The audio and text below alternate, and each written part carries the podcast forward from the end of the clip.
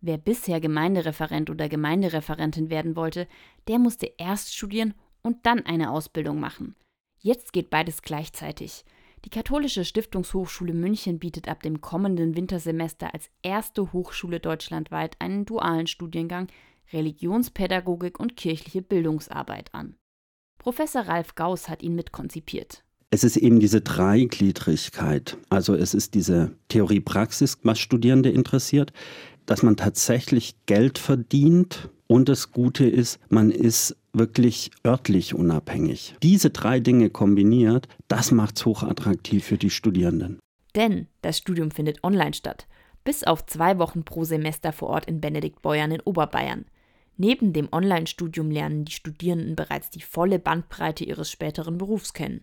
Diese Kombination von Studium und Praxis in einem pastoralen Beruf ist neu und war lange überfällig, findet Ralf Gauss wirklich ab der ersten Minute da zu sein, wo ich eigentlich später arbeiten möchte. Konkret die Vorlesungen, die Lehrveranstaltungen anwenden zu können und sofort zu sehen, ob das funktioniert oder nicht.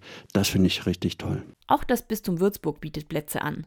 Die Ausbildungsleiterin der Pastoral- und Gemeindereferenten Andrea Schoknecht erklärt, warum das Bistum mitmacht. Wir merken in den letzten Jahren, dass die, die sich für pastorale oder Seelsorgeberufe vielleicht einfacher gesagt interessieren, nicht mehr standardmäßig nach dem Abitur einfach kommen und sagen, so jetzt möchten wir studieren, sondern die bringen ganz unterschiedliche Voraussetzungen mit, kommen zu ganz unterschiedlichen Zeitpunkten auch ihres Lebens und ähm, wollen sich vielleicht sogar umorientieren, weil sie vorher schon mal was anderes gemacht haben. Und wir merken, dass wir dafür auch unterschiedliche Zugangswege anbieten müssen. Bewerben muss man sich sowohl an der Hochschule als auch im jeweiligen Bistum. Andrea Schoknecht benennt, was man für das Studium und den späteren Beruf mitbringen muss. Also ich glaube in allererster Linie eine ganz große Freude, mit Menschen zu arbeiten.